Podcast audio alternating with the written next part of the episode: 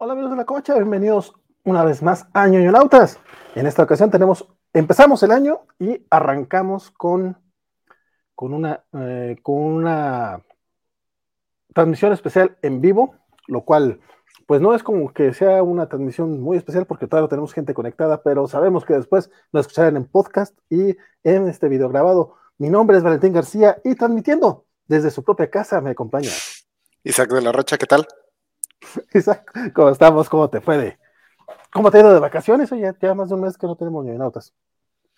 Pues bien, un poco aburrido con esta nueva ola de COVID, pues no, no hay mucho que hacer. Sí, no, realmente no, no hay mucho. Entonces, por lo menos podemos ñoñar y platicar un poquito. Isaac, en esta ocasión vamos a hablar acerca de eh, DC Comics Cosmic Odyssey, que es una historia que tú propusiste. ¿Me puedes decir por, qué dijiste vamos a hablar de esta cosa? Eh, bueno, se trata de un evento que publicó DC. La verdad, ahorita no traigo aquí fresco el año en el que lo publicó. Según yo, es como es del 89. Es finales del 88, inicios del 89. 89, escrito por Jim Starling, famoso por escribir eh, El Guantelete del Infinito y Batman Muerte en la Familia. Y eh, dibujado por Mike Mignola, famoso por ser el creador de Hellboy. Y entonces es como un evento con un equipo creativo muy, muy fuerte, pero que está como muy por debajo del radar dentro de lo que las, son las sagas de DC. Y este año, por alguna razón, eh, Televisa decidió publicarlo, traerlo aquí en una muy, muy bonita edición de lujo. La verdad, este, fuera del contenido que vamos a hablar, la edición está muy, muy chida. Y es la primera vez que yo sepa que se publica aquí en México esta historia. Y pues la verdad, el, año pasado, entre el mes de, de los X-Men y el cierre de por las series de Marvel, este, habíamos estado hablando puro, puro Marvel. Entonces me pareció buena idea darle un poquito de amor a DC para empezar el año. La parte de darle amor a DC Comics me parece siempre muy, muy importante. Y sí es cierto, la verdad es que el año pasado cerramos completamente Marvelitas. Pero a mí sí me llamó un poco la atención el tema porque dije, oh, ¿qué Cosmic Odyssey? La neta, ni tenía idea yo del equipo creativo, te, te comentaba, cuando, cuando lo recomendaste fue así de, ah, cabrón, yo, ok, va, o sea, sé que lo acaba de publicar Televisa, he visto anuncios y todo ese rollo, no estoy seguro de qué va, digo, salvo el hecho de que Cosmic Odyssey, pues sí te da a entender que es una saga intergaláctica, o sea, a menos de que fuera una, broma muy, muy, muy bien elaborada por parte del autor, o sea, es una historia intergaláctica, pero no se ve ni de autores ni de nada. Entonces, cuando yo consigo este, mis copias de reseña, digo, ¿qué va? Oh, mira, Jim Starling. No soy fan del Guantelete Infinito y ni de la muerte en la familia. Pero Mike Miñola pues, siempre sí te, te hace ojitos. Y aunque sí es obviamente un Mike Miñola, cuando todavía dibujaba superhéroes, poco, poco antes de, bueno, no, cierto, como unos cinco años antes de Hellboy, más o menos. Dijimos, pa, sí le entro, pero sí, digo, todavía, no vamos a hablar todo de, la historia tal cual, pero sí me causó, digamos que, digamos que vamos a, la reseña sin spoilers mejor, o sea, primero, ¿qué te pareció? ¿Tú, tú sí lo recomiendas? Ya me dijiste que la edición de, de Televisa sí está muy coqueta. Sí, la verdad es que últimamente Televisa se ha estado eh, luciendo con sus ediciones de lujos. Los tomos están muy, muy, muy chidos. Incluso diría que están mejores que los tomos de lujo que están sacando en inglés.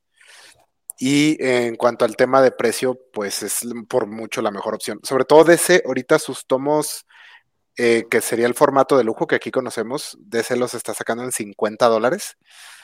Entonces está muy, muy caro y aquí este, están, están muy bonito el, diseño de DC todavía hace eso de que a veces la portada del tomo en sí, la pasta dura es nada más un cartón negro, mientras que aquí no, nunca, siempre es la, el cubrepolvos con imagen por fuera y por dentro con, y con dibujo en la portada en sí, en la pasta dura la calidad de papel está muy buena, salen creo que en 430 pesos. Este, si les llama la atención la historia, yo creo que vale muchísimo la pena esta, esta, edición. Y en general, la verdad, los deluxe de Televisa están muy, muy buenos. Eh, creo que son de la mejor opción ahorita para comprar las historias que salgan en ese formato. Eh, de hecho, el. La. Perdón. Me pongo muy. Luego, como que pierdo muy fácil el hilo porque estoy con el Twitter y las tonterías esas. Este, pero eh, lo que sí, eh, ya, tiene, ya tiene un muy buen rato eh, Televisa con una, con una propuesta de, de formatos muy coqueta, pero se me hacen a mí se me hacen caros. O sea, digo, si tú haces la comparación con, con, la versión en inglés, digo, sí, ahorita. Y la, la versión en inglés antes del descuento de, de, Amazon. Porque sí, ahorita tenemos los tomitos estos de. Ay, los tengo ahorita en el carrito. Eh, los de Tom King, de Dross Rack y de. Eh, Strange Adventures. Strange Adventures, que están así en 500 pesos, se me hacen muy bien, aunque no son deluxe. Son pasta dura, pero no son el tamaño oversize que, que maneja Televisa. Sin embargo, 417 pesos es el precio. Eh, se me hace un poquito pesado para, la, para una versión mexicana. Como que de repente si Televisa pum, se dijo, no, vamos a ponerle aguacate, pero lo que sí compensa es justamente que la edición está muy chida. En este caso, ¿qué tipo de papel manejan, compadre? Porque yo todavía no, no le he echado el guante a este cómic en particular en español. La verdad no sabré decirte qué tipo, pero sí es este, está grueso y es brilloso. Ah, ok, ok. No es el tipo de papel como cómic viejito, digo que, no. que, mucha gente se enoja porque el, es un poquito más opaco. A mí la verdad no me molesta para nada ese tipo de papel, sobre todo en cómics clásicos. No, mm. no, no, es, este, sí es brilloso. ok, bueno, pues ya, ya veremos, ya veremos. Y vamos saludando a la gente que ya se ha ido conectando y que agradecemos que ya este, nos acompaña por acá. Alejandro Guerra dice: Buenas noches, un gusto ver el primer minuto del año y vamos en vivo, compadre. Alejandro García, buen Spider Games, también ya hizo presencia. Eh, Jacob Briones, buenas, buenas. Y nuestro querido Fer Cano, buenas noches, Cobachos. Buenas noches, mi querido Fer. Aprovecho que estoy viendo a Fer para recordarles, denle like al video ahorita que nos están viendo en vivo, y si no nos están viendo en vivo, están viendo esta repetición, pues también es buen momento para que digan, ok, la éxito, porque sí nos tira mucho, mucho paro. Eh, fíjate que a mí la historia no me encantó. O sea, pero también yo tengo que ser muy, muy sincero. Las historias intergalácticas, todas estas del espacio y la fregada, no son mi hit. Y yo sé que, por ejemplo, que a ti sí te gustan mucho. O sea, los Guardianes de la Galaxia, estos de, de, de Admet y Lanin, este, que tienen mucho, mucho punch. E incluso todo el Marvel cósmico que después que, se desencadenó con Annihilation y todo ese desmadre yo nomás no puedo entrarles tan fácil, o sea, no es algo que me encante. Incluso cuando los hombres X están con todo el drama de los Shiar y de la fregada y los Brood y verdad, si no están en Westchester o no se está muriendo Jean Grey, no me interesan. O sea, tengo mucho, mucho, mucho, mucho, mucho bronca. No importa que lo escriba Morrison o lo escriba Claremont, batallo para entrar en, en temas eh, de extraterrestres. Y aparte, el cuarto mundo, con todo el respeto que merece Jack Kirby rara vez eh, es algo que me agrade. Por ejemplo, eh, Edrigan sí me gusta mucho. El demonio que aquí aparece, Because Reasons, yo creo porque le gustaba Jim Starlin, algo por el estilo. Y la historia, aunque tiene unos momentos que me gustaron muchísimo, siento que cuatro números dobles, o no sé si son dobles o son más, porque a mí se me hizo larguísima la historia. Son cuatro números dobles. Si son de 48 páginas, de repente se me hacían un poquito más, más largos. Eh, a mí no me encantó. Entonces, eh, sí, sí les gusta a ustedes las historias cósmicas, va, le entran. Si son completistas de Mike Miñola, pues sí, sí se los recomiendo. Eh, pero fuera de eso, yo la verdad no lo disfruté. Pero bueno. Yo, bueno, para mí era compra obligada porque sí soy fan de Mike Mignola, o sea, Hellboy es de mis cómics favoritos. Entonces yo sí, desde que lo anunciaron sabía que lo iba a comprar. Y me gusta mucho el Cuarto Mundo. Eh, no me gusta mucho el Cuarto Mundo cuando lo escribe Jack Kirby, pero sí me, gusta mucho el, el, concepto. Yo sí me gustan las historias cósmicas. Eh, soy muy, muy fan, de hecho, de esta que mencionaste, la etapa de Danny, Andy Lanning y Dan Abnett en Guardianes de la Galaxia y todo lo que hicieron en el lado cósmico de Marvel. Específicamente de Jim Starlin, eh, su su sabor específico de cósmico es uno que no me agrada tanto. Por ejemplo, pueden ver el ñoñonautas de Guantelete del Infinito, donde le tupimos. Eh, horrible esa saga. No me gusta el Guantelete del Infinito. O sea, me gustaría ver por qué a tanta gente le, le, le, apasiona tanto, pero a mí no, no me gusta. Por lo mismo, nunca me he regresado a leer sus sagas cósmicas setenteras. De hecho, Cósmico Odyssey es ya es en el lapso en el que trabaja en DC después de que se sale de Marvel, ya cuando había escrito sus primeras dos guerras de Thanos, que son básicamente el guantelete del infinito 1 y 2. Entonces, el, cósmico de Jim Starling es un poco diferente a lo que a lo mejor mucho relacionamos.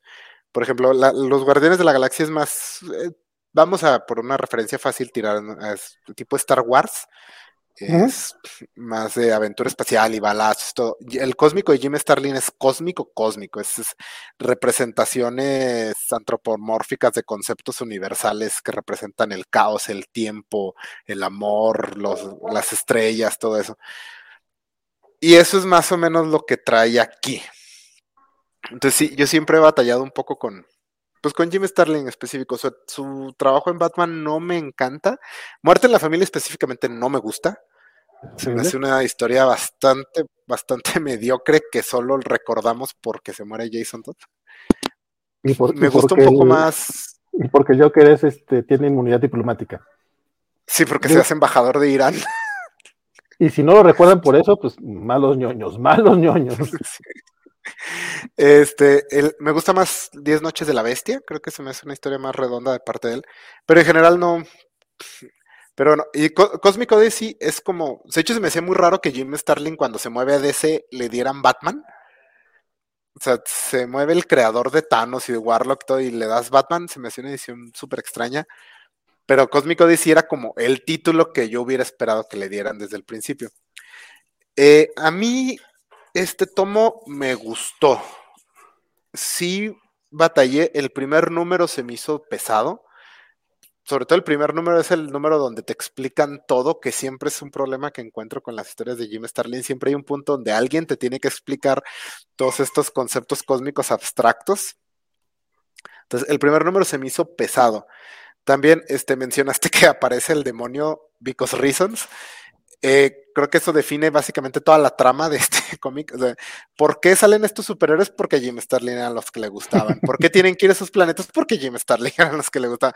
Entonces el primer número es donde tiene que como que justificar todas estas decisiones de alguna manera y ese, ese me hizo un número pesado. A partir del segundo número, la verdad me gustó bastante este cómic. Eh, me gustó más de lo que esperaba. Yo lo compré completamente por el arte de Mignola y lo encontré bastante, bastante disfrutable. Eh, Mignola, a mi parecer, hace un trabajazo. Es muy, muy bueno en las escenas de acción. Este, que es algo que yo me fijo mucho. Y los diseños y todo, me sorprende lo bien que le queda el cuarto mundo, que es como un estilo de diseño muy, muy específico el del cuarto mundo, que no a todos les sale, a mi parecer. Entonces sí, a mí, sí me gustó. Eh, sí creo que el arranque es difícil, o sea, sí te tienes que aventar todo el primer número y fue el que se me hizo. Me gustó mucho las partes de Batman, pero sí, sí, el primer número sí, sí hay que como que, ah, bueno, darle. Pero a partir del segundo me gustó mucho. Yo en lo personal sí lo recomiendo. Sí, sobre todo si son fans del trabajo de Starling, o sea, si les gusta Guantelete el Infinito, yo creo que les va a gustar mucho esta. Es una historia bastante diferente, pero va como por la misma. Si les gustan sus sagas en Warlock y Capitán Marvel, pues es más de lo mismo, pero en DC. Pero sí es muy cósmico, así muy de, ah, cosa que no entendemos, viene de, de más allá de todo lo comprensible y nos va a consumir y así, entonces sepan más o menos a lo que van. Y aparte creo que en esta ocasión también tuvieron como, yo no sé si sea como para agradecerle o, mínimo, este, digo, agradecerle la, la sinceridad pero en esta ocasión sí tiene el detalle de que te dicen tal cual, este, pues sí, esto, esto sí no lo vas a entender. O sea, esto no es para que tú lo entiendas. Se lo dicen varias veces a Batman y, bueno, ya estoy un poquito en terreno peligroso, pero, pero sí, o sea, básicamente, a mí, bueno, sabes que sí, ya quiero empezar a platicar de la historia, entonces vámonos pues ya a lo que es espero que no te haya roto los tímpanos, compadre, pero tenemos ya la alerta de spoilers, entonces a partir de aquí, eh, si se quedan es pues, bajo su propio riesgo. Yo les diría, no se pierden de mucho, o sea, en el tema de los spoilers, porque vamos a, para que sepan de qué va el cómic. Ya después, si les gusta lo que les platicamos con spoilers, ya pueden comprar el cómic. De otra manera, no lo recomendaría. El primer número, ya bien dijo Isaac, es donde te plantean todo pero nuevamente te lo planteé en 48 páginas. O sea, no es, no es un planteamiento fácil y creo que no es fácil solamente porque este cuate no lo quiere. O sea, básicamente es que la, ecuación de la antivida resulta que pues está viva, es un ser, es un ser, ¿cómo se llama? ¿Cómo se dice sentiente en español? Eh, consciente. Consciente.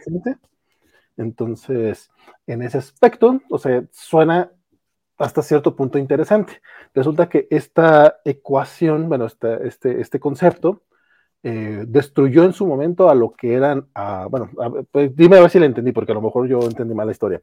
Destruyó lo que en su momento eran Apocalypse y, New Genesis, o destruyó un, sistema solar que de ahí nacieron Apocalypse y New Genesis, donde desde, pues básicamente los regresó a lo que era la, edad de, piedra, y poco a poco fueron evolucionando hasta que pues, en este momento regresa la ecuación de la antigüedad, ya cuando ya existen los, los nuevos dioses, y Darkseid dice, ¿sabes qué? Este güey está bien cabrón y nos va a matar a todos, entonces tengo que hacer alianza con Highfather, que conoce a los héroes de la Tierra, porque tienen que ir por los héroes de la Tierra, no sé por qué, este, y eligen como a los campeones o a los más fuertes y a Jason Blood, eh, porque hasta eso sí dice, no sé por qué lo escogieron a él, pero bueno, aquí vean que es un momento, este cómic sale cuatro años después de Crisis de las Tierras Infinitas, entonces los héroes son, eh, no voy a decir que son patanes entre ellos, más allá del detective marciano y de John Stewart, que sí, aquí son los patanazos,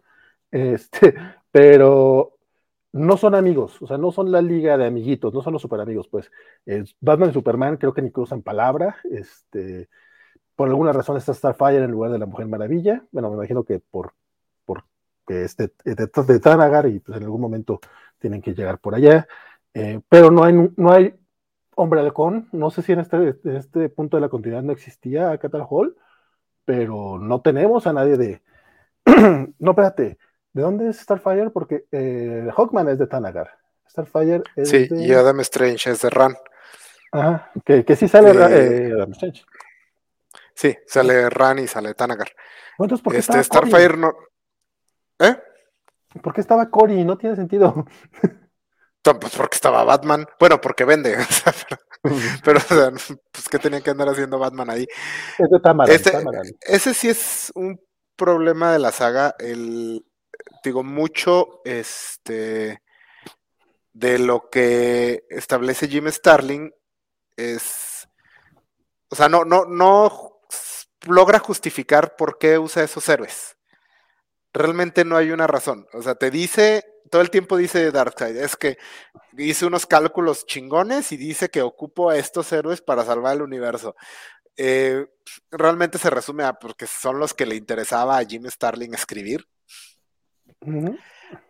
Y la verdad, creo que me hubiera gustado que más cosas las explicara así.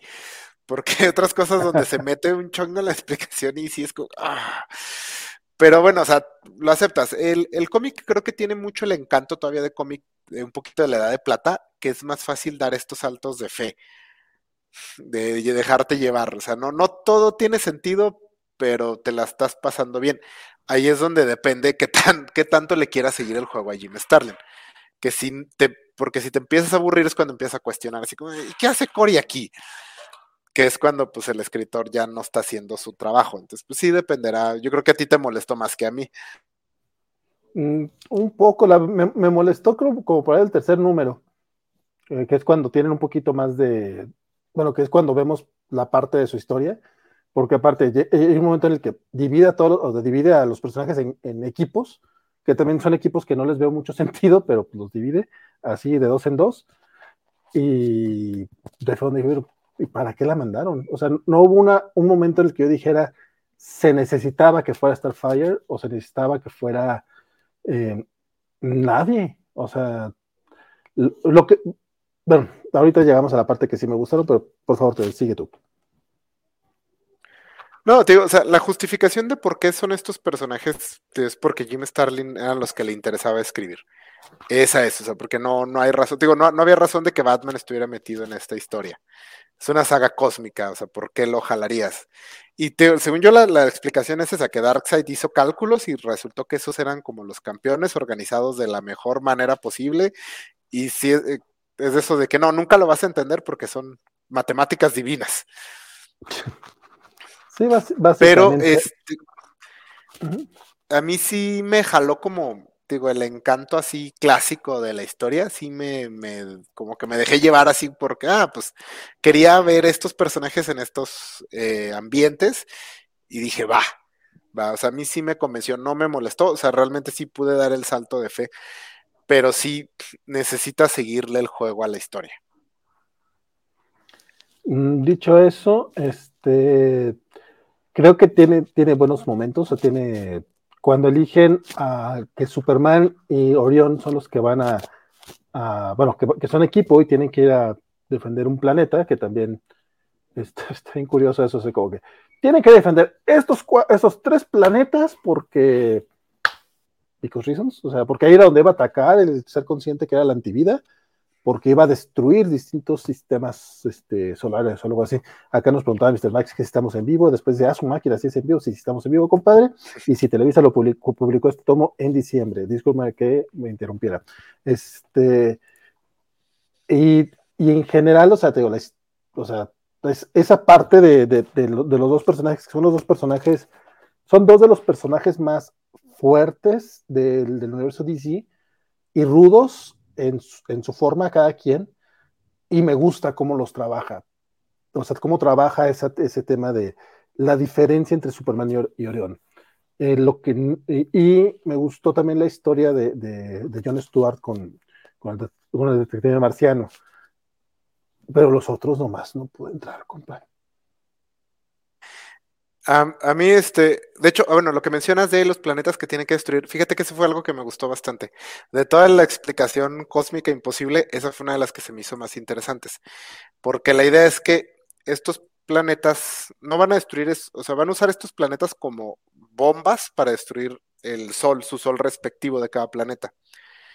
Y la idea es que si destruyes esos cuatro estrellas, toda la galaxia se colapsa y eso tiene como cierta base científica en el sentido de que todos los sistemas solares y galaxias todos son un muy delicado balance de gravedad.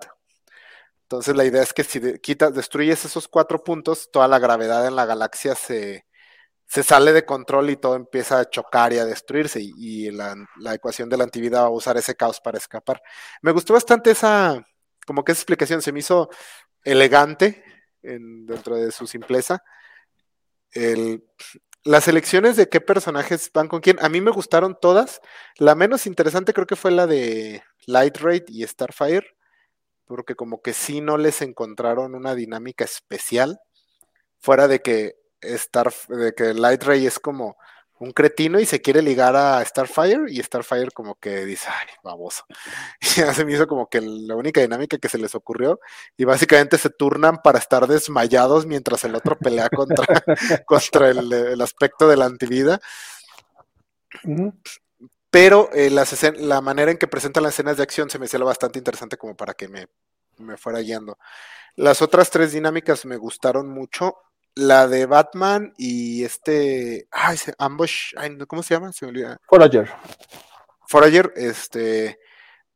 Mm, también me agradó bastante, sobre todo porque me gusta mucho cómo dibuja Mike Mignola Batman. Entonces. Sí, no, el, arte de Mike Mignola, la verdad es que sí. Eh, está bastante.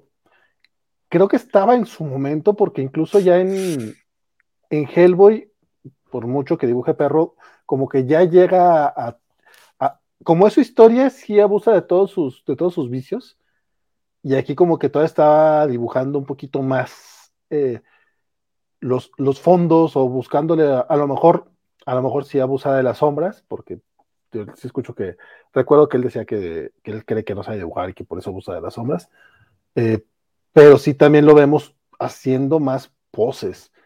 Digo, aunque vemos varias repetidas, como por ejemplo este Batman que está viendo aquí, o sea, nada más lo pones de, rojo y realmente es un Hellboy ahí, es todo rarillo. Pero sí, sí tiene su encanto el arte. Por acá también preguntaba este hombre que si Cosmic Odyssey no es, no es este, de, esos cómics que vale la pena conseguir por el arte. Este sí, de hecho, sí es uno de ellos. Félix Orfán dice que esta vez, esta vez, solo va a hacer un comentario, más bien una pregunta. ¿Qué me, me estropeó toda la historia? La antivida, ¿eh? una pregunta que me estropeó toda la, historia. ¿eh? Ah, ok, ok. Una pregunta sobre el cómic eh, que, que, que, le echó a perder porque lo estuvo preguntando cuando lo leía, que si la antivida está viva, está viva. consciente. Pero como, como bien dijo Isaac, el problema es que son conceptos tan grandes que tu mente humana no logra este, entenderlos. Esa es la bronca. Y Alejandro Guerra dice que DC, al ver llegar a Jim Starlin, no sé dónde ponerlo, pero ante la duda, más Batman. Y así llegó a ese título. Sí, así. Eh, fíjate, ahorita que mencionan el tema este, que menciona este, son conceptos tan grandes que no. Una de las cosas que no me gustó es que creo que hasta cierto punto Jim Starling hizo más mundano el cuarto mundo, extrañamente. El, por ejemplo, el origen que les dio a los nuevos dioses es que son básicamente una raza alienígena que avanzó tanto que crearon la antivida y se destruyeron y regresaron a la de piedra y volvieron a avanzar hasta el punto que están ahorita. Em, la, versión de Jack Kirby era que eran literalmente los nuevos dioses. los anteriores eran los dioses nórdicos que tuvieron su última guerra y se destruyeron y de ahí salieron los nuevos dioses. en la versión de Jack Kirby son, son dioses, son criaturas cósmicas. De hecho, en, durante, bueno, se maneja que no hay, en todo el multiverso solo hay un apocalipsis y un nuevo génesis porque sí son seres de más allá. Me gusta, por ejemplo, también la, versión de la antivida, que es una ecuación, literalmente una ecuación matemática que, que te suprime la voluntad y que te esclaviza. Creo que hasta cierto punto convertirla en esta figura cósmica consciente lo hace un poco más mundano, se me hace un poco más terrenal. extrañamente, raro decirlo de Jim Starling, que es como el escritor más cósmico de todos, pero sí creo que simplificó un poco más todo para mi gusto. Mm, lo que sí tiene eh, son algunas frases, a lo mejor este, este, esta peca obviamente de cliché, pero bien escritas cuando están, cuando están Básicamente, como los nuevos dioses están muy nuevos todavía, es, un nuevo universo, perdón, existe malo. Eh, no saben cómo contactar a todos los héroes que necesita Darkseid, entonces básicamente lo que hacen es contactar a la, Casa Blanca para que ellos, ellos contacten a Superman y a Superman los contacte todos los demás. Entonces, pues este es un trabajo para ya saben quién. Y ya le hablan a Superman y Superman ya va como embajador de, del mundo obviamente a través de la Casa Blanca, porque todos sabemos que la capital del mundo es Washington. Sobre todo en el 89. sí. Oh, es, muy claro, es muy lógico eso. Em, digo, eh, en sí la historia, como bien mencionas, que, más que simplificar lo de los nuevos dioses, que no lo había pensado hasta ahorita que lo mencionaste, eh, en sí la historia es demasiado simple. O sea, te la tratan de eh, te la trata de justificar demasiado grandilocuente. Eh, de hecho, llegó un momento en el que, en el que pensé, eh, justo al final, cuando, cuando, cuando, hay este momento de John Stewart, que es bastante creepy, bueno, creepy es una manera de decirlo, que estaba pensando, ok, este es un cómic para niños, lo cual no es, este, no es algo malo, o sea, al contrario, pues los cómics de superhéroes están pensados para chavitos, y está bien, o sea, está demasiado, está demasiado grande para algo que realmente no es tan grande, es una, es una historia que debería ser entretenida, aunque la verdad, el primer número no creo que, que sea digerible ni para niños ni para nadie. Pero bueno, este, pero de repente tenemos este momento de, de, John Stewart en el que después de, de una decisión que él toma, básicamente eh, muere todo un sistema solar, porque también, bueno, ya habíamos dicho que vamos con spoilers. No todos, los, no todos los grupos logran su cometido el, y el equipo formado por Detective Marciano y John Stewart eh, no, no logran salvar a su planeta, no logran salvar su sistema solar, y todo es debido a un momento de, de soberbia por parte de John Stewart, donde dijo, no, no, yo esto lo hago solo, no, no te necesito, no te necesito a ti, de marciano. Oye, por hecho, hay un momento bien raro, que ahorita te, voy a tener que preguntar, porque no entendí bien este tema, porque la cosa es de que Eh, John Stewart está dependiendo de su, del anillo todo el tiempo, lo cual si tienes este, un anillo de poder se me hace lo más normal, pero esto es antes de, antes de Parallax, entonces todavía tenían la debilidad del, color amarillo. Y cuando llegan justamente a, desarmar la bomba,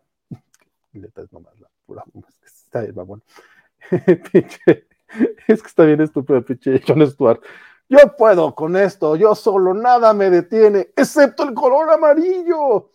Y sí, la bomba era amarilla y el güey no puede detenerla. Pero ¿quién es este vato que está aquí esperándolo? Es el, el aspecto de la antivida. Pero, pero, pero, es el tipo de los cómics, o sea, es un vale cualquiera, es un gordo de lentes barbón. ¿Por qué es así? ¿Qué pedo?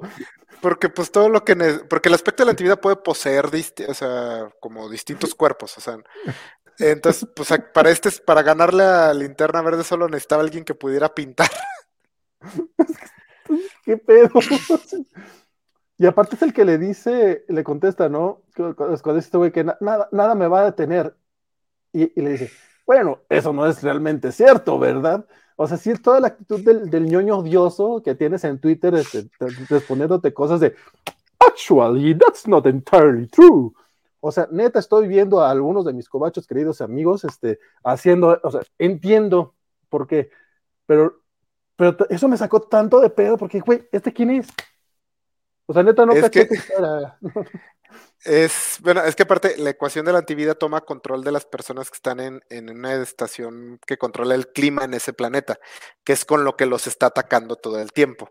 Les lanza tormentas, hace, genera una explosión volcánica, que es, que es de hecho cuando John Stewart dice, ay, no, detective marciano, no me sirves para nada, porque pues detective marciano es vulnerable al fuego, entonces, este, la, explota el, magma y este John Stewart lo tiene que proteger.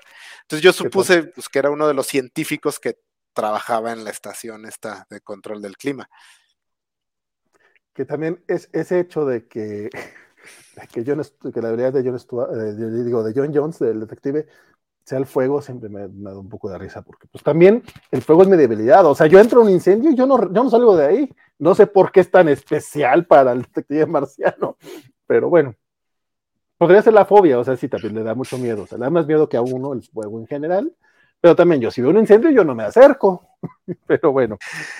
pero a mí, a mí la trama del de, detective marciano y John Stewart me gustó mucho, mucho, mucho. Eh, tengo mis problemas porque es la caracterización de John Stewart es, bueno, yo, yo nunca había leído una historia donde presentaran así a John Stewart.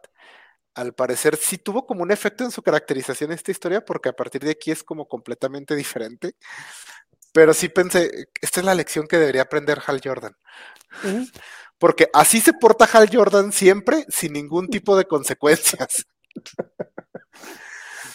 No, pero según yo no es la única vez este, que, no sé si esta historia entra o no en canon, me imagino que sí.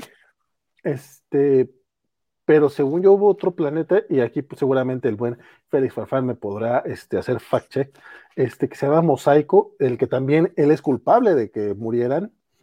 E, incluso. La de Mosaico, esa es la que no sé si está en continuidad, Mosaico. Ah, ¿en serio? Oh. Esa historia no sé.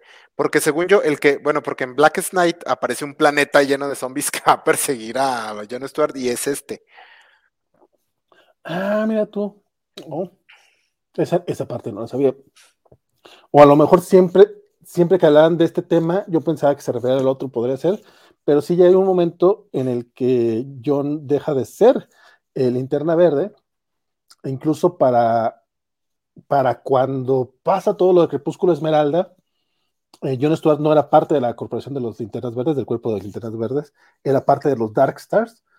Y durante todos los 90 funge un poco como mentor de, de Kyle Reiner, justamente porque tenía todos estos errores del pasado, que por su, culpa habían muerto cientos de personas, cientos miles, millones de personas, porque en este caso fue todo un sistema solar, ¿no? Eh, me gustó la historia. Cuando el, cuando el negro es muy creído, sí hay que bajarlo. sí, lo que, al rato van a querer presidentes, ser presidentes del país o qué, no, no, no, no. Tú no sabes lo que puedes desencadenar cuando les das chance. Sí. Eh, pero sí, sí tenía yo esta concepción del personaje, o sea, de que sí era, o sea, básicamente era un Hal Jordan afroamericano. Pero sí tienes razón, hasta ahorita no hemos visto a Hal teniendo una consecuencia real de sus acciones, así eh, lo, le quitaron, le quitaron el juguete nada más, pero pues igual se hizo más poderoso después.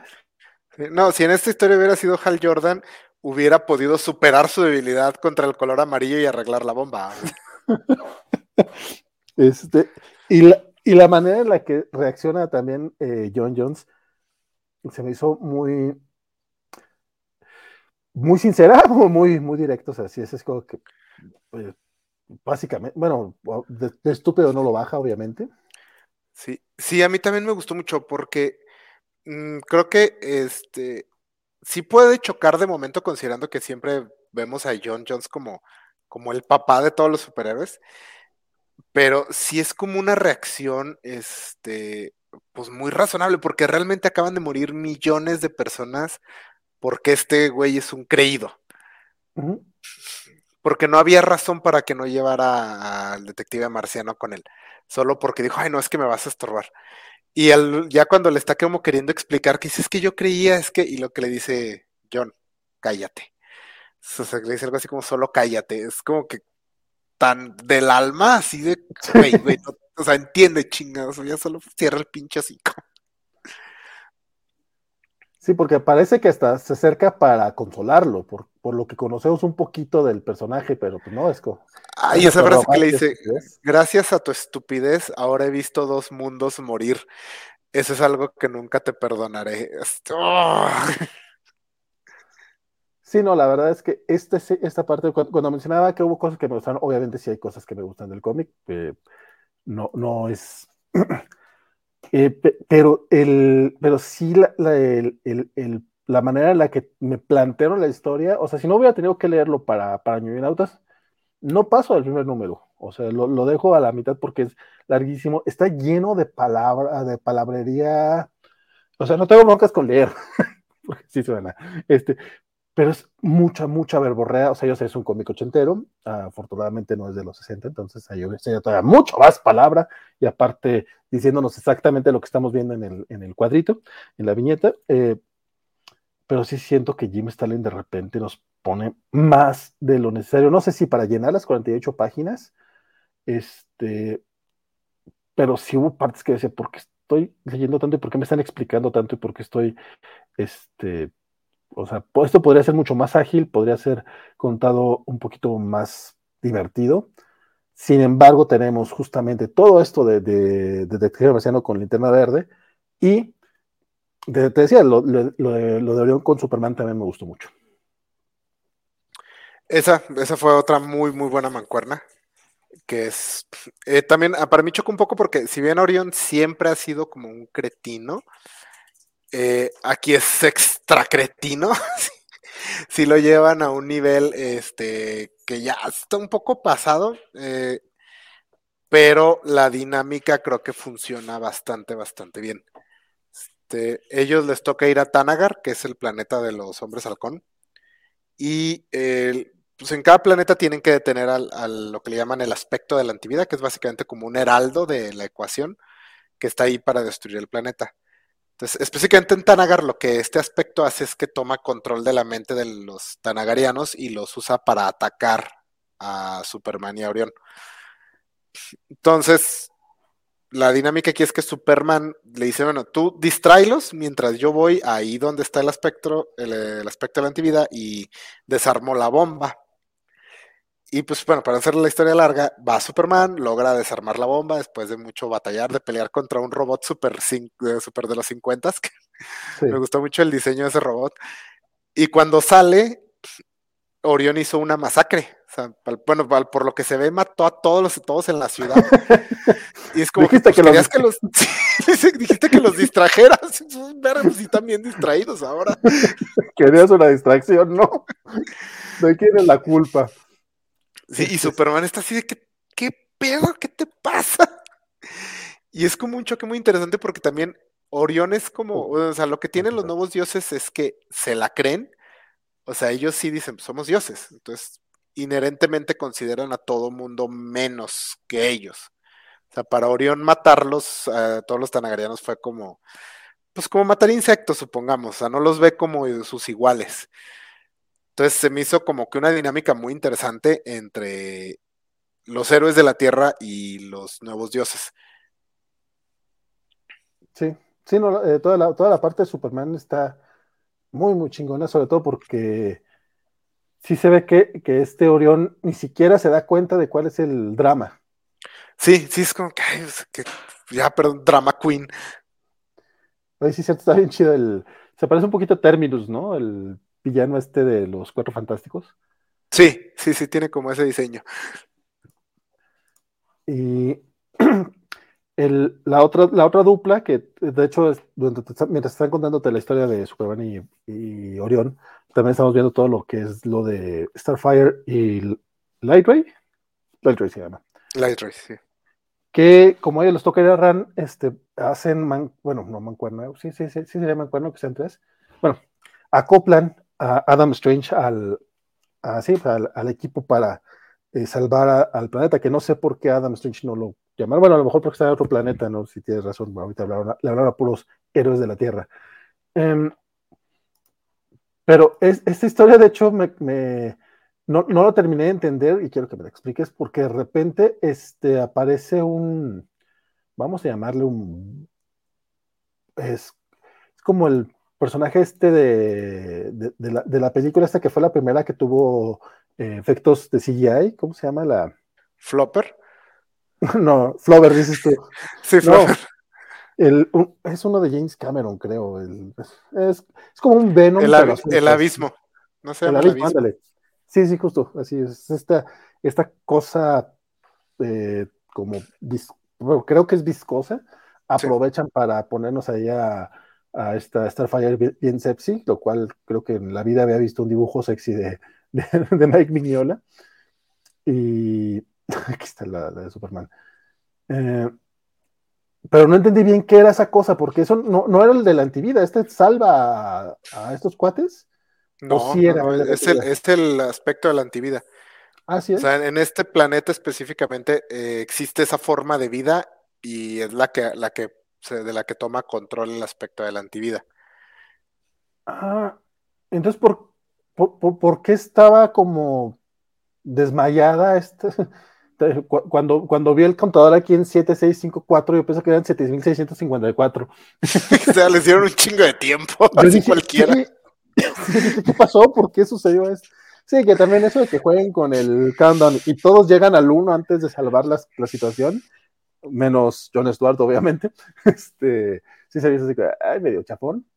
Este, pero es que no lo entendí bien entonces, este desmadre, o sea, de repente están desmayados y de repente no, o sea, ¿por, ¿por qué no, todos más desmayados más tiempo? Es que, eh, es toda esta eh, historia. A mí sí me gustó porque la acción me gustó mucho. Tío, Mike Mignola es muy, muy bueno dibujando acción, sobre todo para la época. Yo creo que en esa época solo tal vez Frank Miller y John Byrne estaban como en ese nivel.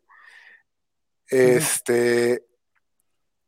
Y es, me, se me hace muy emocionante la dinámica, pero sí, básicamente consiste en que esta, esta criatura ataca y desmaya a dos de los tres héroes y luego se levanta otro y desmaya al otro, y luego se levanta otro y desmaya al otro, y así hasta que lo logran derrotar.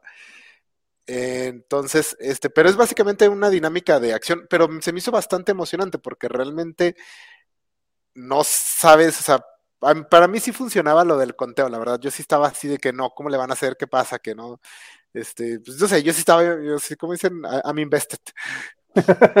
ok. No, sí, a mí me, sobre todo cuando vi ese 7654, para mí sí me sacó un poquito de onda. Dije, o sea, la, cosa esta era otro ser del planeta y les está ayudando o qué es lo que sucede. Como que nunca vi cuál era el de la antivida, no entendí bien eso. Mm. Ni entendía, ni entendía por qué se desmayaban, o sea, como que no... Porque les pegaba. Pero bueno, no, a Cory sí vemos que le pega como, como que agarra un balde o algo así y le da la cabeza, ¿verdad? los va desmayando de uno a uno. También Adam Strange. Adam Strange lo encierra y como que le mete así una chinga. Sí, está medio raro todo ese desmadre. Este. Y el otro, la otra dupla es mucho más eh, terrenal, por así decirlo, porque no solamente les toca estar en la Tierra, sino porque eh, básicamente están investigando este, la muerte de unos policías, porque es Batman, entonces tiene que hacerlo un poco así, y aprovecha pues para, para resolver su, su, su caso pendiente, y a la vez eh, resulta que el, asesino es un, un, parademonio que había quedado ahí hace tiempo por una invasión frustrada de, de, de Apocalipsis a la Tierra, y es el ser que toma el, el antivida para que sea su, su avatar, ¿no? Algo así fue lo que entendí. Sí, sí, sí. Sí, que de hecho se me hace como un buen trabajo detectivesco de Batman, que es que dice, bueno, ¿a quién va a controlar?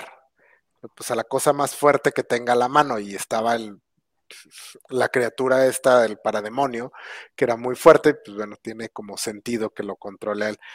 Es, tiene el problema de que están en la Tierra, entonces ¿por qué no le habla a todos los demás héroes para que le ayuden? Pero bueno, ya sabemos que la, la cuadrilla la armó Starling porque eran los personajes que quería ver en acción. Y tiene toda esta trama de que Forager, Forager, sí se llama, eh, es como una minoría en Génesis, una minoría discriminada en Génesis, entonces eh, lo tratan mal y no lo aprecian. Y él está como ayudándole a Batman a detener este aspecto de la antivida. Eso, y que aparte deciden darle un nuevo traje en este cómic, porque como su traje es blanco y a Batman, pues eso no le va. Le dijeron, no, no, no, necesitamos ponerte color negro. Entonces tenemos un nuevo traje para Forager, ese bicho que realmente casi nadie recuerda más que Jim Stalin y hace poquito Tom King en el. Porque si aparece este personaje, es el que es el que matan. De hecho, en, en el Mr. Miracle de, de Tom King. Yo la verdad es que desde donde yo lo ubicaba, no soy muy fan del cuarto mundo, ya les decía este, y está entretenida la historia, o sea, esta, esta parte de, de, Batman con Forever sí me gusta, pero no me encanta, o sea, sí esta es de las que no me...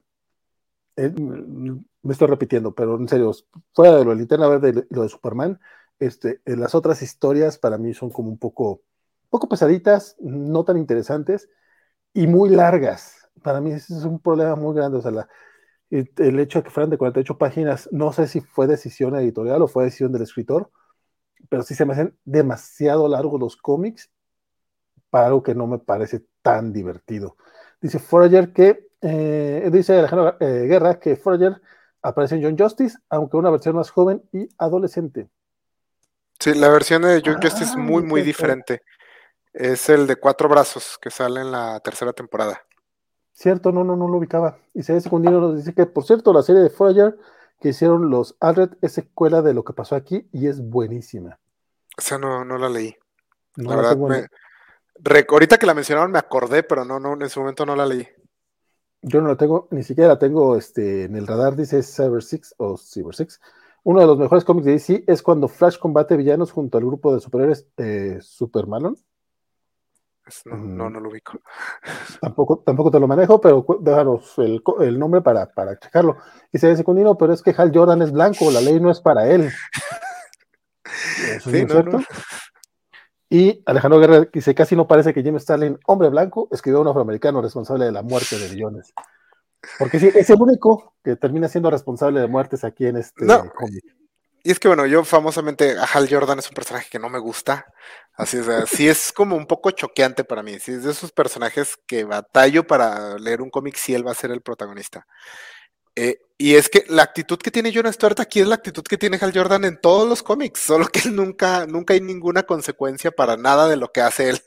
Y aquí John Stewart, más por creerse tantito, ya le explota todo un sistema solar en la cara.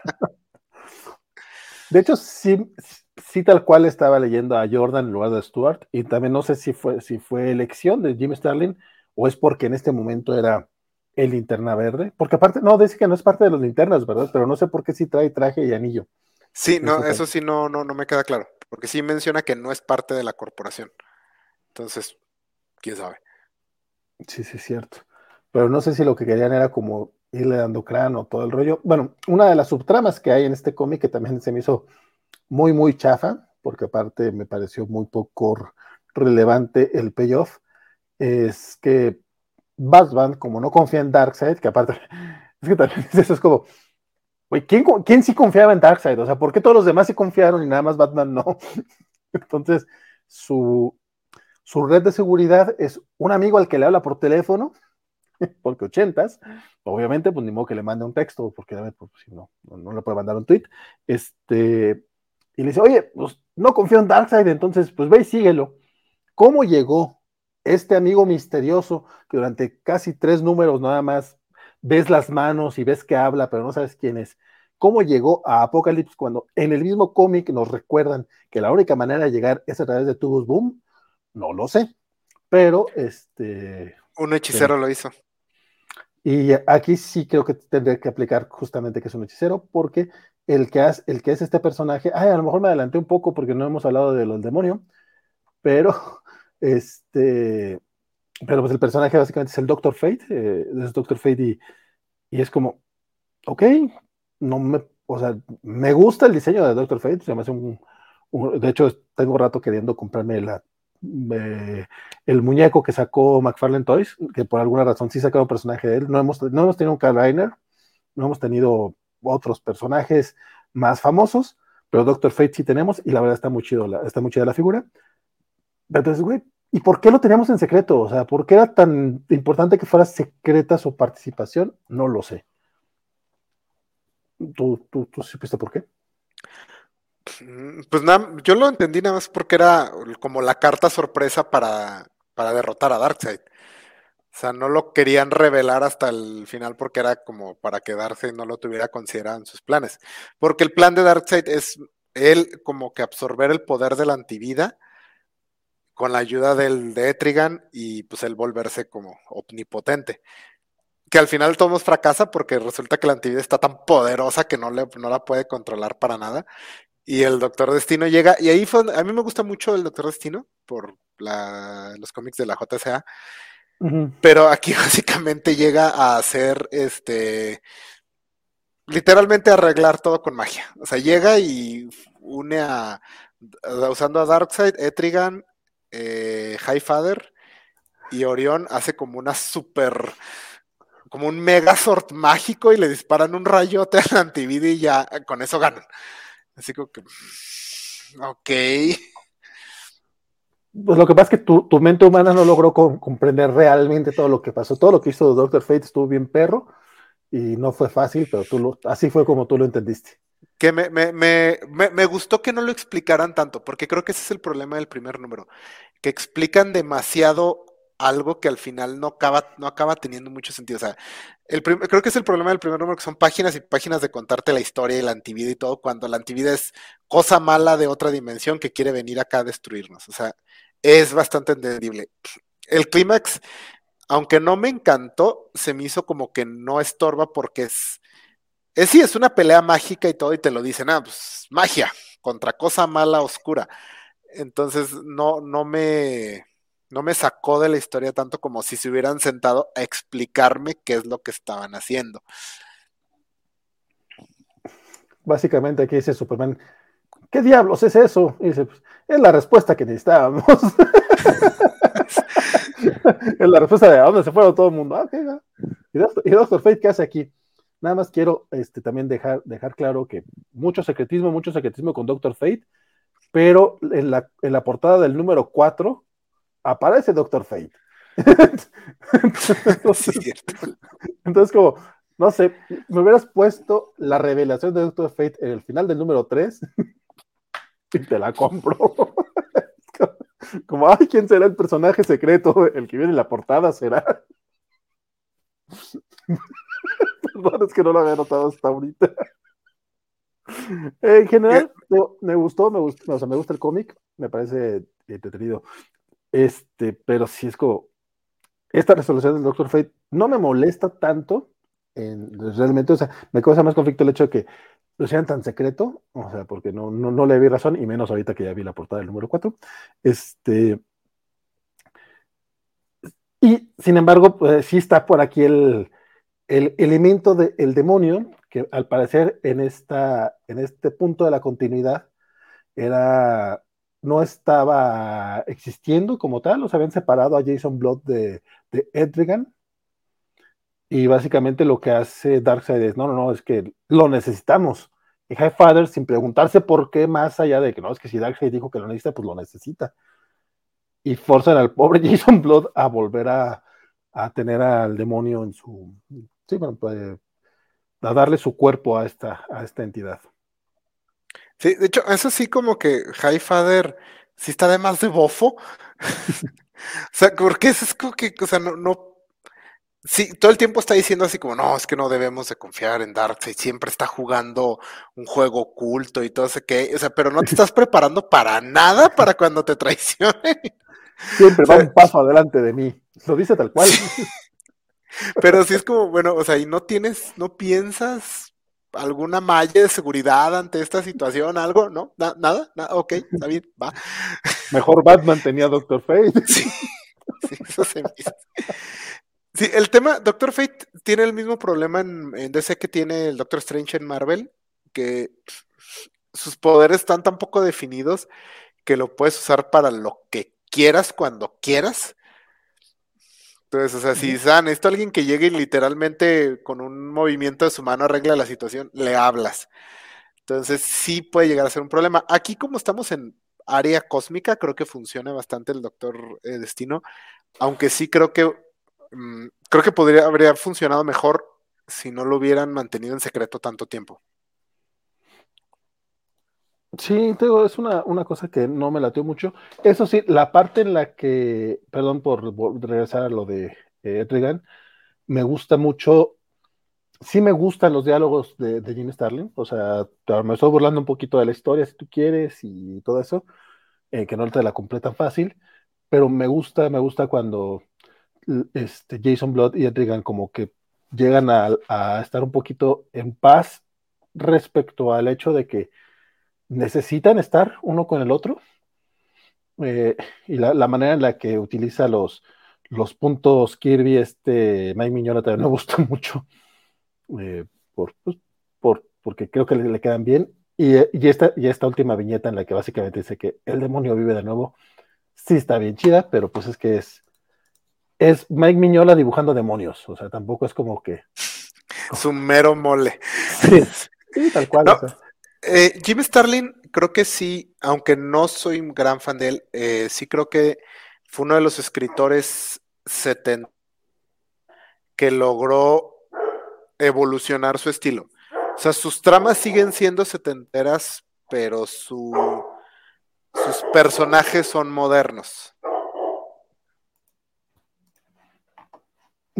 Sí, ya Y tenemos consecuencias este, de todos los personajes en el último número, o sea, aparte del, del tema, bueno, de, de, que en general sale bien todo el despapalle, de que en efecto Doctor Fate funciona un poquito como Deus Ex Machina para solucionar las cosas, este, pero sí nos deja claro este Starling en algún momento en el que a pesar de que, de que ya solucionaron ese desmadre, todavía queda pendiente el caso de Batman en este, en este momento, queda pendiente del caso de Batman en la Tierra, y si ellos no logran, si ellos no logran detener a su villano, eh, bueno, a su, a su parte de la ecuación de la antivida, eh, pues por lo menos el sistema solar, todo lo, todo lo que es la, la Vía Láctea, pues sí, también va a valer queso. Entonces, aunque pareciera que sí todo lo soluciona Doctor Fate, como que no le quita, no le resta importancia a cada una de las misiones que vimos. Eso se me hizo, eso se me hizo padre. Este, este, esta, esta viñetita también me gustó mucho. Uh, Batman saltando. Es aquí para. Perdón, es que mi, mi, mi, uno de mis perros se puso loquito. Así pasa, así pasa. Este, dentro de las, dentro de, la, dentro, dentro de las eh, secuelas que tenemos de la historia, bueno, al final, evidentemente, también Batman y Forager logran este, resolver su, su caso. Forager eh, termina siendo el sacrificio máximo, o sea, tal cual se, se, se sacrifica para poder este, detener al, a la parte de la cuestión de la, de la antivida. y tenemos este, con parte de, la de las secuelas, es justamente pues, que el personaje aparentemente muere. Ahorita ya nos dijeron por acá que, que no murió porque hay una secuela con realizada por, por los Alred, entonces está chido. De hecho, eh, hay una serie de nuevos dioses que sale de esta, de esta saga. Eh, no duró mucho, son como 15, 16 números. Mm. Que inicia inmediatamente después de, de, que acaba Cosmic Odyssey. No es muy, o sea, si Cosmic Odyssey no es muy recordada, esa saga, pues ese, ese volumen ni quien lo recuerde. De hecho, si les interesa, creo que ahorita está en Amazon como con 50% de descuento toda la, toda la etapa pero no, no fue muy, muy recordado. La verdad, no sé, también los nuevos dioses, su continuidad es bastante extraña, porque digo, lo que vemos aquí es básicamente un retcon de su origen que después es red retconeado, y los, pues en el nuevo 52 es otro origen, entonces también es un show lo, ese asunto de los nuevos dioses.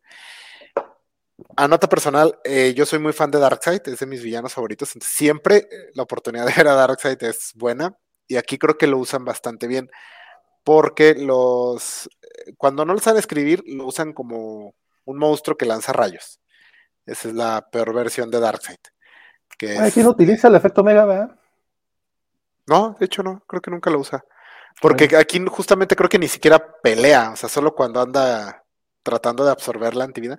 Pero Darkseid supone que es este ser mal, es el mal, es la representación de todo lo que está mal y él siempre está planeando y buscando y, él si tira un golpe es porque las cosas salieron mal o es personal.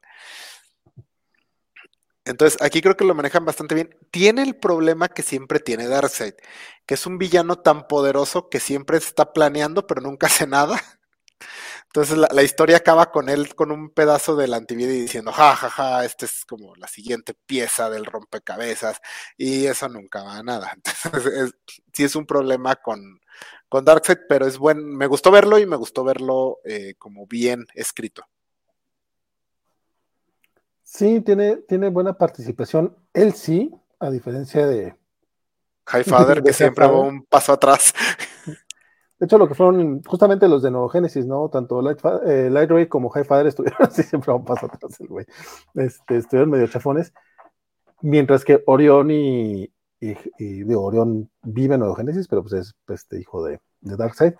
Este, son por lo menos más interesantes. Digo, Orión es un patán y no, nunca aprende que, pues, por qué fue, por qué hizo mal, pero al menos sí le dicen, güey, tienes que aprender a ser empático o sea, mínimo lo regañan, entonces ya es, eh, sabemos que no, que no está bien ese muchacho. Este, una de las consecuencias eh, directas, eh, pues no, no directas, porque, pues, porque lo, vemos aquí en la misma historia, es este momento que son varias páginas en las que John Stewart está pues, básicamente contemplando el suicidio. E, esas páginas sí me gustan un chingo, porque pues Mm, pues obviamente el vato la, la, la, cajeteó feo, o sea, no hay manera, o sea, pues no, no, no, hay manera realmente de que viva con él después de eso, y toda parte le dicen a, al detective marciano, órale, te toca ir a hablar con él porque pues tú eres su amiguito. y, y sí vemos toda una este, cavilación de, de John Stewart con, con el tema, este, obviamente está todo es, pues, es un poquito más adelante. O sea, e incluso manda su, su, anillo muy, muy lejos para que no pueda protegerlo, aunque pinche anillo, al parecer, no importa dónde esté, llega en dos segundos a su mano. Este. Y sí, de hecho hay toda una página en la que está jugando con una pistola, bueno, no jugando, está este, tratando de armarse de, de valor para, para, para, para acabar con su vida. Y llega, llega este Jones básicamente a decirle, bueno, pues ya estuvo, ¿no? O sea, vas a hacerlo o no lo vas a hacer. Este, porque lo que necesitamos nosotros es gente que, sepa que va, a tomar decisiones eh, fuertes y que va a poder afrontarlo. Si no, pues, pues ¿para qué estás aquí? básicamente. Lo cual, al parecer, eh, eh, sí le jugó a la, a la, psicología inversa. Qué bueno que le funcionó. Imagínate que no le hubiera funcionado. Hubiera estado incomodísimo. es como, no, no, espérate. ¡Oh! Afortunadamente sí funciona. Entonces, John Stewart, este, sí le dice así, nada más, nada le dice así, screw you, Jones, saca todo, todo encabronado. Pero la sonrisa de la que al final, que la verdad lo dibuja muy chingón este, este Mike Miñola. Sí. Eh, si, no, si nos da a entender que, pues, en efecto, esa era la intención de Jones, que no era, realmente no quería que se matara, básicamente quería que, eh, pues, siguiera viviendo, por un lado, pues, para mm, seguir, este, pues, afrontar sus consecuencias y, pues, tratar de, de que el vato salga adelante, ¿no? Está muy, muy padre esa, esa escena. Esa me gustó mucho. Sí, es lo que te digo, que aunque las tramas son setenteras, son muy, muy setenteras las tramas de Starling, de Starling, pero sus personajes sí son más modernos. Sí los escribe con más, como dirías tú, con más carnita. O sea, eh, Starling no, no, no ignora todas las lecciones de los cómics ochenteros. O sea, ya para este, cuando este cómic sale, ya habíamos, ya estaba trabajando Alan Moore, ya estaba trabajando Frank Miller, Chris Claremont ya había hecho sus mejores trabajos. Y él no se queda atrás, que es un problema que tienen muchos escritores. Y sí creo, creo que es un, o sea, no se lee como un cómic de un escritor sesentero, setentero. Sí, sí, sí. Incluso este tema que mencionabas de la discriminación hacia, hacia los bichos de, de nuevo Génesis por parte de, de, Orión. O sea, pues sí tenemos a, a Batman ahí dándole un madracillo a Orión, que también, pinche Batman ahí se, se vio muy valiente porque pues este, este vato no suele contenerse mucho y hasta eso se la perdona. Pero si es Batman diciendo, güey, o sea, no, bájale, bájale de huevos, o sea, no, no le llames bicho, su nombre era Forager, todo, coronado. Y pues, está bonito, pues es una, es una historia es, una subtrama interesante que, también pues, nos, nos, habla mucho de, de, la época en la que fue escrita la historia. Bueno, y, actualmente, pues, pero como mencionas, se nota que Jimmy Starlin trata de meter eh, poquito de contenido social a una trama que era, pues básicamente una aventura intergaláctica de, ah, vamos a divertirnos todos, porque menos John Stewart, evidentemente, pero todos los demás, como que eh, hasta cierto punto se la pasan bomba. Nadie en ese planeta se divirtió. no, no, no. Este, Fíjate que a mí sí me, conmigo sí funcionó, sí me jaló como historia divertida, o sea, tiene momentos fuertes, pero a mí sí a partir del segundo número yo sí diría que me la pasé bomba. Eh, sí, o sea, a mí sí me jaló, lo leí rapidísimo, este, el cómic lo leí en un día, también no estaba trabajando, entonces eh, fue fácil, pero sí, yo sí me, divertí bastante. El primer número sí, sí me costó. Pero sí, a partir de ahí, no sé si la verdad creo que me hubiera gustado más que hubiera sido una historia exclusiva de los nuevos dioses. Eh, de ese no se iba a arriesgar, porque pues quieras que no, Superman, Batman, todo vende más, pero creo que a lo mejor hubiera estado más interesante como una ópera espacial exclusiva de los nuevos dioses, darles más espacio a todos ellos. A lo mejor con Superman ahí y todo, pero bueno, pues, ante la duda, tú pon más Batman. Sí, no, definitivamente es. Hasta, ahora lo seguimos viendo. De hecho, la, semana pasada, creo que fue los cómics de la semana, no hubo un cómic de, Creo que hubo un cómic que no era de Batman, de los de DC. O sea, hablamos como de siete cómics y todos. o Batman, o Joker, o Harley Quinn, o no, fue Nightwing. Creo que fue cuando hablamos de Nightwing.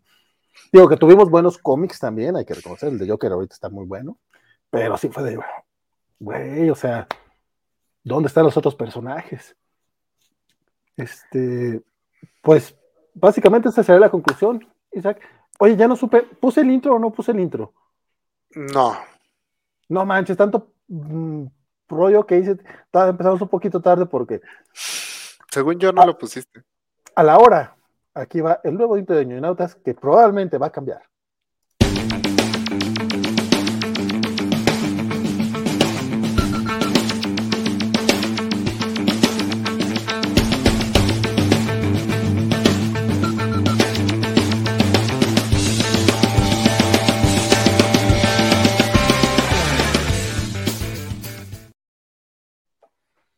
Ah, está coquetón, está coquetón. Sí va a cambiar un poco, pero más o menos va a ser así la idea, pues va a ser el, template. Entonces, ¿para qué? Y pues nada, últimos comentarios. Ahorita, de hecho, vamos a responder eh, los mensajes que también nos llegaron. Esperen, pues, primero contestamos antes de los últimos comentarios. Dice, dice Secundino que ¿quién dijo que Forager no muere? Ah, ok, pues dijiste que ve secuelas después. Pensé que era sobre Forager. Digo, yo la verdad es que no lo conozco. Disco Isaías Secundino. Este dice Cyber Six que Darkseid y Thanos son casi iguales. En diseño.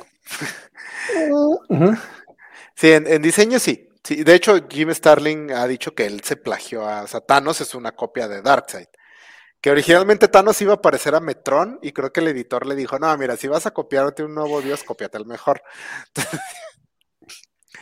Eh, pero como personajes son bastante diferentes y es, es, algo que me, gusta. Tristemente sí se han vuelto un poco más unificados con el paso del tiempo y la representación ahorita más popular de Darkseid que tenemos es la que vemos en la Liga de la Justicia de Zack Snyder, que no es una que a mí me guste porque no me gusta Darkseid corriendo con un hacha frente a sus tropas. Darkseid no es así. Él, él es un dios, él ir al campo de batalla está por debajo de él, de solo lo hace si es como personal. Y esa es la diferencia, mientras que Thanos sí es muy visceral. Thanos es, es un adolescente, Thanos. Entonces sí son personajes bastante diferentes que al final se acaban mezclando en todos esos villanos que son aliens grandotes y malotes que quieren destruir el universo. Pero cuando están bien escritos son personajes bastante diferentes. Sí, lo, difícil es ver bien escrita Darkseid. A mí me gusta mucho en el crossover que hizo John Byrne de Darkseid con Galactus. En, yo sí, bueno, sí soy como fan. No hay muchas buenas historias de Darkseid, hay bien, bien poquitas. En mi opinión, la mejor historia de Darkseid que hay son las que aparecieron en el universo animado de ese cómics, del lo de Bruce Team. Es una trilogía de historias que son, salen en la serie animada de Superman y en Liga de la Justicia, que son Apocalypse ahora, Legado y Crepúsculo. Son tres historias donde se enfrenta Superman a Darkseid, esas tres historias son las mejores, es la, es la mejor saga de Darkseid que yo creo que existe en cualquier medio. Y el final de Legado, que es el último capítulo de Superman, la serie animada, es el mejor momento de Darkseid que, que existe. Ese momento es así de... ¡ah! Y es donde me hice yo fan de... Sí, bueno, se, se, los voy a platicar aquí, este, porque aparte es una manera muy curiosa de terminar la saga, porque Darkseid le lava el cerebro a Superman y lo obliga a atacar la Tierra. Entonces, cuando Superman logra ya como liberarse, va a Apocalypse a pelear con Darkseid y se agarran a, se dan durísimo y al final Superman lo derrota. Y ya que lo tiene así todo madreado, llega como todos los esclavos de, Apocalypse que tiene ahí y se los avienta y les dice, ahí está, hagan con él que quieran. Y los esclavos así lo ven y se acercan y lo levantan y lo empiezan a curar a Darkseid. Y ya, o sea, Superman se queda así de ¿qué, qué pedo? O sea, ¿por qué? ¿Por qué lo están curando y todo? Y ya nada más Darkseid se voltea y le dice, tú en la Tierra puede que seas un héroe, pero aquí yo soy un dios. Ah, es tan perfecto ese momento, tan horriblemente desesperanzador y perfecto. Entonces, si, les interesa el personaje, creo que son eh, lo mejor y son seis episodios en total ver toda esa, esa saga. Tengo, tengo esa serie y muchas, porque también el año pasado este, nos inundaron de, servicios de streaming. Tengo muchas pendientes y empecé a ver este, Superman, la serie animada, y la tengo así como viendo de poquito en poquito. Eventualmente llegar a eso. Hace mucho, hace mucho que no la, que no la veo. Dice Fercano que, eh, bueno, más bien Charito nos dice a través de la cuenta de, Fercano que ella andaba por aquí, que hoy eh, lee cómics y nos saluda a todos. Saludos a Chelito. Este, hoy sí nos estás viendo toda temprano.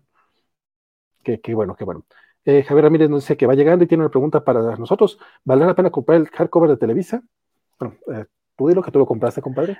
Eh, yo digo que vale mucho la pena. Eh, sí depende, bueno, obviamente si les gusta la historia, si no les gusta, pues no. Eh, pero yo disfruté bastante el cómic, la verdad. Es un cómic muy clásico de superhéroes, de viajar al espacio y pelear con malos y todo. El arte de Mignola está chingoncísimo, es un trabajazo el que se avienta, la verdad sí, yo creo que eleva bastante la historia. Y aparte, no lo he mencionado, pero el colorista es Steve Olive, que es un colorista bastante legendario para este punto. Y creo que también hace un muy, muy, muy buen trabajo. Eh, Es de los que mejor manejaba este estilo como tipo colo acuarelas que usaban para los cómics de lujo en los ochentas. Y creo que es de los que mejor lo, lo hace. Entonces, eh, visualmente está muy, muy chido el cómic. Y a mí la edición de Televisa me gustó mucho. Está muy bonito el formato. Se me hizo bastante. Eh, a Vale se le hace un poco caro. A mí se me hace bastante razonable el precio. Entonces, yo de mi parte sí va recomendado el cómic. Es, digo, es un cómic de superhéroes muy divertido, eh, con algunos momentos más intensos y un poquito de tema más allá, pero no es, no es Watchmen, no es nada así, no es Kingdom Come, pero se me hace una lectura bastante divertida si andan buscando así como aventura cósmica clásica de, ese. Sí, a mí sí me parece algo caro, eh, pero realmente porque se me hace caro el, formato que, maneja Televisa. Eh, eh, teniendo en cuenta que son ocho números, creo que todavía estaría de, decente. Bueno, son, son cuatro números dobles, entonces todavía está un poco decente el precio. Cuando tenemos, por ejemplo, año uno en pasta dura y te lo venden en 350, 400 pesos, se me hace todavía más un robo, sobre todo porque después Televisa te publica el mismo formato, no sé, por ejemplo, eh, Enemigo del Estado de Wolverine, que son 13 números o 12 números, y te lo publica al mismo precio, o sea, nunca termino de entender cuándo me están dando algo barato o algo caro. Entonces, ese es un problema que tengo yo con el formato este de Televisa. Entonces, por eso, por eso lo digo. Dice Alex Guerra, Hi Father, ¿no vas a hacer nada contra Darkseid? Y dice, no, estoy muy ocupado siendo bufo. ¿Sí? Básicamente es la participación de Highfather en esta saga. También nos dice que viendo lo que ocurre en esta historia, ahora entiende un poco mejor Final Crisis. Wow. Y que John, sufre un poco con la, con la, de la suerte Parker, que como dice Isaac, ya está escrita a niveles mórbidos. Yo creo que hasta ahorita a Peter nunca le ha tocado eh, asesinar a todo un sistema solar. Espero que nunca le pase. Isaías Secundino, por cierto, la serie de Foreigner, ya, no, este, ya, lo hemos leído, nos dice que está muy buena la serie de Foreigner de secuela, eh, escrita por los Alred, escrita y dibujada por los Alred. Eh, Cyber Six dice, una pregunta, ¿hablará en algún momento de cómic de México? De hecho, sí está en planes hacerle una review al especial que va a salir ahora de Operación Bolívar, que está trabajando nuestros cuates de Pueblo Pinche Fortaleza Comics. Eh, ya terminó el Kickstarter, ya lo, ya lo tenemos pedido, ya lo tenemos este, pagado, nada más nos falta pues que, que, salga, o sea, que lo impriman. Tengo entendido que nos lo van a entregar en la mole, si es que vamos físicamente, o por esas fechas, que es este, mediados de marzo, van a ser los envíos. Entonces, probablemente eh, para abril o para mayo, como dice la canción, este tendremos un especialito de Operación Bolívar aquí en Unionautas. Eh, nos dice eh, eso ya lo habíamos visto. Alejandro García dice que valen un cómic. Me refiero, supongo que se refiere al momento de, del vato con la batería de poder. Este, digo, la bomba amarilla. Dice, a ver, también ya lo he leído. Alejandro Guerra nos dice: No, el final de Dark Knight, Dead Metal, de Dark Knight Dead Metal, acordaron que todo era canon. Si haces hasta esa historia mala, así ya podemos dejar la discusión sobre lo que es canon o no. Creo, en teoría. Sí. Eh, creo que si quieres disfrutar cómics de superhéroes, especialmente de DC, es importante dejar de lado que es, o sea, dejar de pensar que es canon y que no. Porque si te pones a tratar de desenmarañar ese desmadre, mira, los editores no lo han logrado desenmarañar y les pagan por eso. ¿no? O sea, no lo hagas gratis. Sí, no, no, no, o sea, siempre se puede tratar de discutir, pero, pero de eso a que qué queda o no queda, hagamos lo que hacen en Marvel, disfruta las historias y si se, necesita hacer un retcon, pues ya sea así ya. Alejandro Guerra, a mí me, me, dice que le fascina lo cósmico de, tanto de Marvel y DC, y aunque no ha leído mucho, eh, tiene presente los conceptos de esos rubros y le encanta. Pues estás con, con Isaac al respecto. Tengo, yo. Sí, está, está raro porque eh, uno de los conceptos que más me gustan de los cómics, de mis personajes favoritos, es justamente Linterna Verde y todo lo, incluso todo el tema de la corporación y todo lo que escribió Jeff Jones, que era bastante intergaláctico, todo lo de la guerra de la corporación, bueno, intergaláctico. Eh, me gustaba mucho, eh, me gusta mucho, de hecho creo que es de, mis crossovers favoritos, si no es que el, mi crossover favorito, porque también es raro que un crossover esté bueno, y ese sí está bien perro, la verdad. Eh, pero en general, ay, cómo batallo, compadre. O sea, te digo, aunque los linternas verdes puedan ser como mis conceptos favoritos, me gustaron porque leía a Kyle Reiner y Kyle Reiner era Peter Parker con un año de poder. O sea, estábamos viendo a Kyle Reiner, aunque fuera en el espacio, pero estaba haciendo cosas muy mundanas. Entonces, ya después vinieron otros linternas verdes, ya conocí más de, John y de Kai y de, y de Hal. Este, pero, pero sí, yo, yo sí tengo ese problema. Mm, creo que tu problema específicamente es con el, con el cósmico de Jim Starling, que es muy, muy cósmico. O sea, es una. Es muy esotérico, muy filosófico, muy tío, ¿no? Porque no es de naves espaciales e imperios, es de entes más allá de la comprensión que representan todo ni nada y así. Eh, también no es mi tipo favorito de historias cósmicas, a mí sí me gusta más como Star Wars, ese tipo de cosas. Me, gusta mucho, por ejemplo, la corporación de Linterna Verde. Me gusta, de hecho, me gusta mucho cuando se centra en los aliens y así, pero sí, el, de Jim Starlin, sí tengo un poco de problemas con, con su estilo. Y en esta saga, aunque me gustó, cuando entra muy lo suyo, cuando se pone muy Starling, sí, sí también choque un poco con Pared. Sí, te digo, la verdad es que no, no la terminé odiando como pensé que la iba a odiar, también eso lo debo decir, porque en serio, tú dices que a ti tú lo leíste en un día, yo tengo dos semanas leyéndolo. O sea, si le adelanto y el primer número me quedé hasta la parte de la Casa Blanca, que es la mitad, este, lo estaba leyendo en una versión para TPB, le dije, no, me voy a la versión en cómic, que son por, por números individuales, a ver en qué parte voy. voy a la mitad del número, no mames, y lo dejé dos, tres días. Después regresé y terminé esa parte. O sea, solamente un número, para el primer número me tardé como cuatro días. O sea, que me decidí a terminarlo de leer. El segundo ya fue un poquito más fácil, pero igual lo dejé dos, tres días. O sea, no lo leí de corrido, no pude. Es más, ayer terminé la historia. Tenemos dos semanas con esto, hasta ayer la terminé.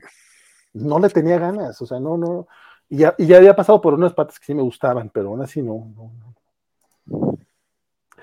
Eso sí, no me dolió como leer este eh, eh, Sheriff of Babylon, porque esa fue dolorosa. O sea, esa, esa, me dolió leerla. Esta nada más me daba una hueva enorme.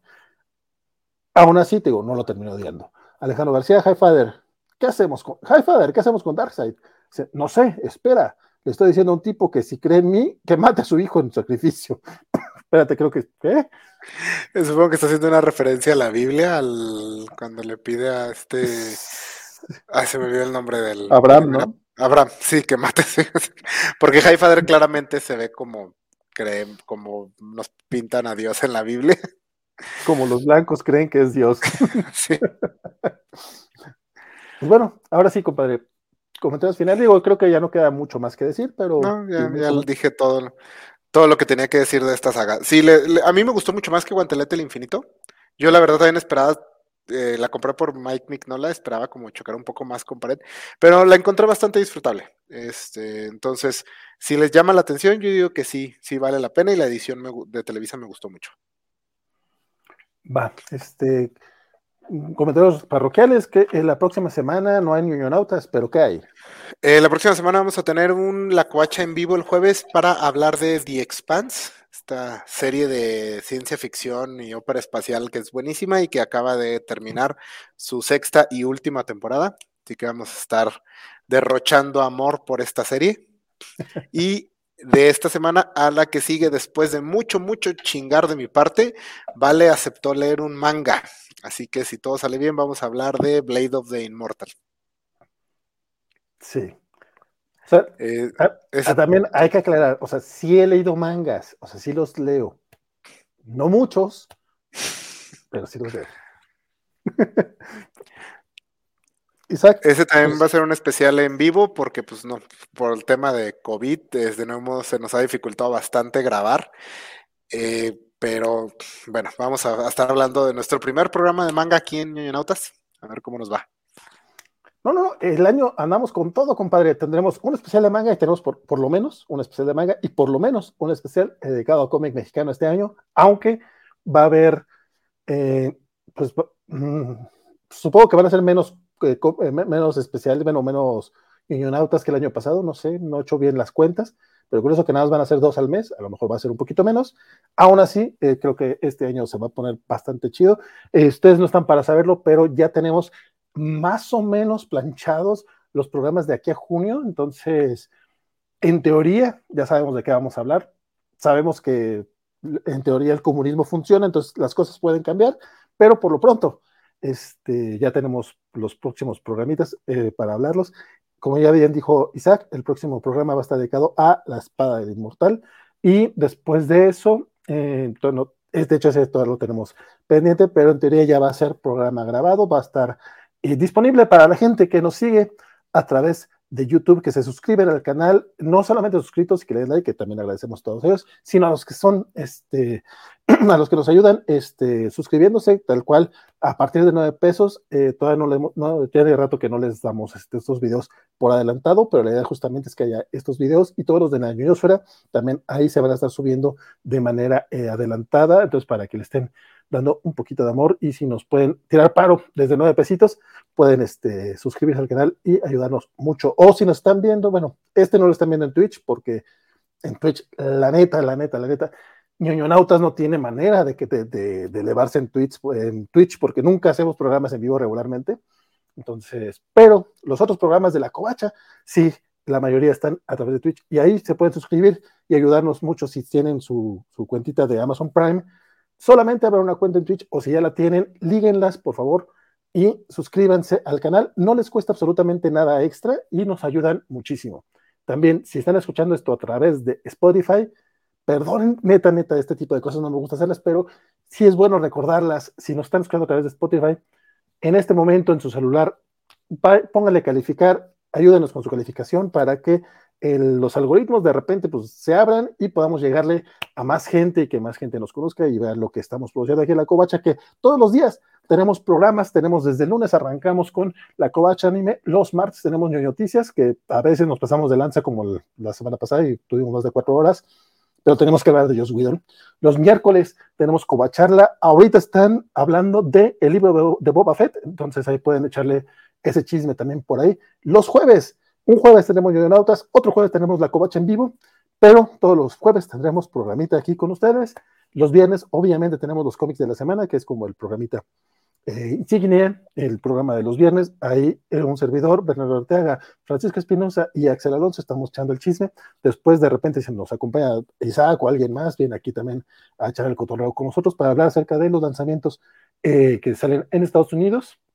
Los sábados tenemos a los casos de Covacheando que este próximo sábado van a hablar de Marvel vs. DC en los 90, los crossovers que marcaron a toda una generación, o eso es lo que yo creo, no sé de qué, que según yo es por ahí va la, la pichada. Y los domingos tenemos como charla dedicada a Peacemaker, la nueva serie de DC, exclusiva de HBO Max. Así que quédense con nosotros, estaremos teniendo programación continua. Cuando termine el libro de Boba Fett, después viene programa de de Moon Knight y de todo lo que haya por acá.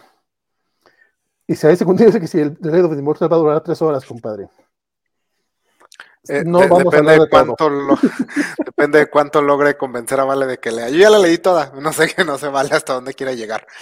Ah, no, vamos a leer unos dos, tres tomitos, ya, ya veremos. Tranquilo, tranquilo, Isaías. De hecho, no me acuerdo, no me acuerdo cuántos he leído. Este, Habré leído los primeros dos por lo menos, pero tengo que darle lectura, relectura porque la verdad esos los leí ya hace un buen rato. Entonces hay que, hay que checar a ver qué tanto hay de eso. Alejandro García dice, claro, que, que lo manga. Es más, uno de mis mejores amigos es manga. tengo mi colección de Ranma y medio y leída. Y también los de Monster, también los leí. Esos también me gustan mucho. Este, pero si el shonen de plano no es lo mío. Antes, antes le entraba un poquito más, fíjate. Sobre todo el shonen, que es este de adolescentes, pero después crecí, entonces ya nada me gustan de adolescentes, ya nada me gustan los superhéroes. Y pues eso fue todo por esta ocasión, Isaac. Eh, Mi nombre fue Valentín García. Espero que lo siga haciendo este, mañana, que nos veamos en los cómics de la semana y la próxima semana que estaremos acá echando el chisme. De hecho, yo no estaré en el programa de The Expanse, este, pero eh, estará Isaac de la Rocha, Elisa Dugalde, y creo Axel Alonso, por lo menos, a ver quién más se suma al cotorreo, que promete estará bastante, bastante sabrosón. Esto fue toda nuestra ocasión y nos vemos. Sigue ñoñando. Adiós.